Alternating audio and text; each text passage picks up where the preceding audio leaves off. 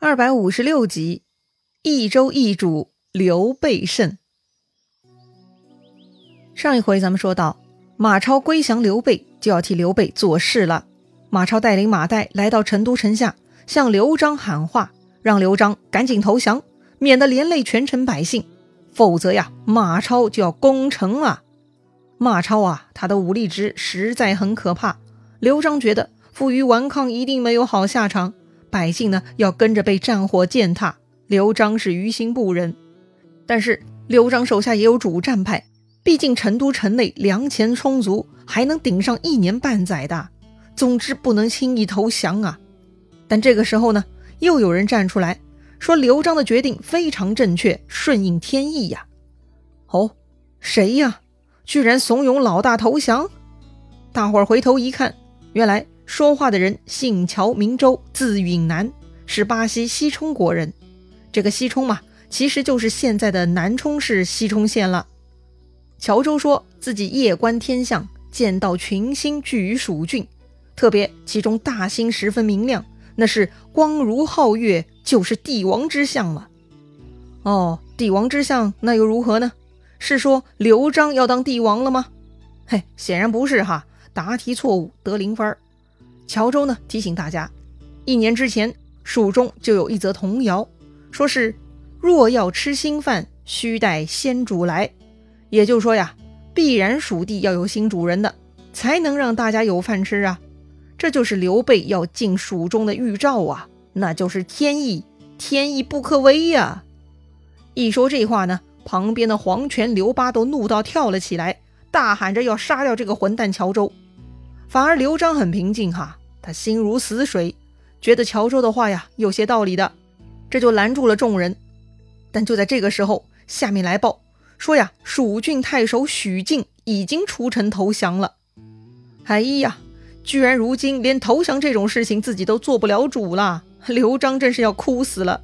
刘璋是伤心欲绝，大哭着就回家了。到了第二天，下面来报说是刘皇叔派遣募兵简雍过来了。此刻呢，在城下叫门呢。简雍不是武将啊，他没有带军队。刘璋就下令开门，把简雍接进来。当时简雍坐在车里头，一副神气活现、藐视一切的模样哈。他这个样子呢，刺激到了旁边的一个川人。那个人呐，手拿长剑，对着简雍大喝：“小人得志，旁若无人，你敢藐视我蜀中人物吗？”简雍被人一骂呀，赶紧慌忙下车。简雍呢，这就是故意做出来的姿态，他就是在试探城内之人哈。如果都是唯唯诺诺的，说明都是无用之辈。而这种敢直接挑战简雍的人呢，是有骨气的人才呀。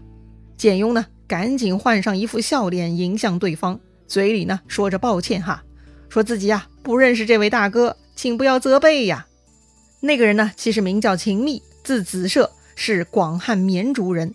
秦密呢，看简雍转变了态度，也就不计较了，带上简雍去见刘璋了。简雍见到刘璋，就向他解释说呀：“刘备宽宏大度，并没有加害之意，劝刘璋放下敌意，早早和解吧。”哎，看到大势已去，这刘备也没有立刻要干掉自己的意思，于是刘璋呢就下定决心投降了。第二天，刘璋亲自带上应寿文书，跟简雍一起坐车出城投降了。听说刘璋亲自来投降，刘备呢自然亲自出寨迎接。见到刘璋，刘备啊握住他的手，是痛哭流涕呀，说道：“不是我不行仁义，只是奈何形势不得已呀。”哎呀，这话说的，刘璋也是无语了哈。自己好端端的益州之主，请你刘备来帮忙打仗。结果你步步紧逼，最终鸠占鹊巢，霸占了我的地盘。今儿个我拿着应寿文书向你投降，把自己的地盘让给你，你得了便宜还要继续卖乖，说什么迫不得已？哎呀，真的是天理难容啊！不过呢，刘璋是没有发言权的，自己呀已经是个 loser 了，还说啥呢？随便刘备怎么说都行啊，刘璋配合就是了。于是呢，刘璋乖乖交割了应寿文书，与刘备啊一起骑马回城了。听说刘备来了，成都城内的百姓呢，居然摆出香花，点上灯烛，是热烈欢迎啊！哎呀，旁边的刘璋见到这个情景，那更是心塞无比呀！好好反省一下吧。哎，正如刘璋自己说的哈，他们父子呢，对成都百姓没有任何恩德，所以百姓啊，也对刘璋没有敬意。而刘备呢，虽然他还啥都没干呢，但百姓们对刘备呢，却是充满期待。可见刘璋的统治是多么的失败呀！刘备入城，来到办公厅，升堂坐定。当时呢，蜀郡所有官员都拜于堂下，表示臣服。不过呢，有两个人例外哈，一个是黄权，另一个是刘巴。他俩呢，躲在家里闭门不出。很明显呐，这两个人前面极力反对刘璋投降，那都是出自真心的。特别是刘巴哈，他可是从荆州辗转过来的。刘巴呢，一早就看不上刘备，所以呀，他也坚持不投降。本来嘛，见他们这副不配合的做作样子，众将领啊就想去杀掉他们。刘备呢，赶紧下令制止，还说呀，如果有人害此二人性命，就要杀他三族。哎呦，这个命令太狠了哈！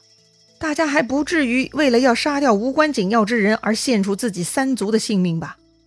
刘备制止了大家，然后呢，亲自登门去请这两位出来继续当官。见到刘备不计前嫌，亲自登门来请，这两位呢也就不再坚持，接受了刘备的聘用，安置好了所有蜀中官员。下一个要好好处置的呢，就是刘璋了。刘璋嘛，已经投降了，该如何安置呢？诸葛亮建议送刘璋全家去荆州，必须啊要在益州搞一个去刘璋化，今后刘备要全盘掌控益州才行。本来刘备呢还有些不忍心，但诸葛亮很坚持。刘备也害怕来之不易的成果再度泡汤，就同意了。这天呢，刘备安排了一个极其隆重的送别会，让刘璋收拾财物，以镇威将军的身份带上妻子家人前往南郡公安落脚，当天就上路。从此，刘备自领益州牧，成了西川新老大了。哎呀，从刘备离开荆州出门来西川，咱们都讲了二十多集了，终于。刘备完成了计划，拿下西川了。前面很多铺垫哈，最终呢还是在诸葛亮的强力推动下完成了临门一脚啊。说到这里，诸葛亮未出茅庐就对刘备说的三分天下之策，算是基本确立了。自此呢，距离刘备出道已经二十多年了，终于成了天下三族之一了。这个人生成就非一般人所有啊。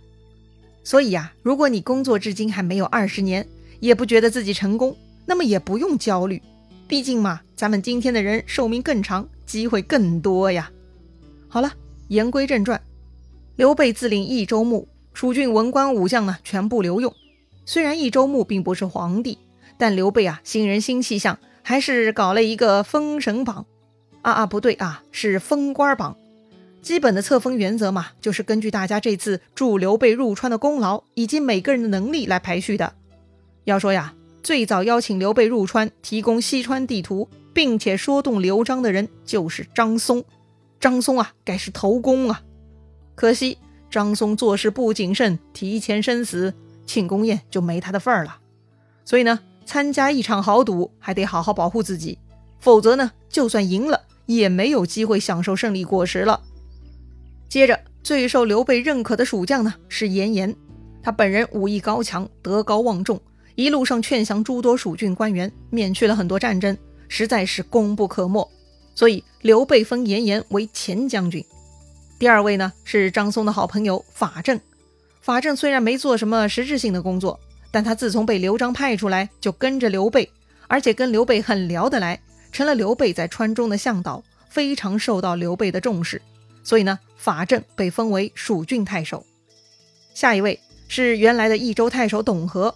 这位呢，虽然一直反对刘备，直到最后还鼓动刘璋反抗，但考虑啊他在蜀中影响力以及后来良好的投降态度，刘备呢封董和为长军中郎将。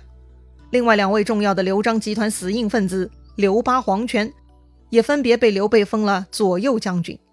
此外，帮助刘备解除灵包水淹的彭样、洛城降将吴懿、吴兰、雷同、卓印、张翼。啊，绵竹降将李严、费观，还有把守家门关的孟达、霍峻，以及在成都城中观天象劝刘璋的乔州，接待简雍的秦密等等等等。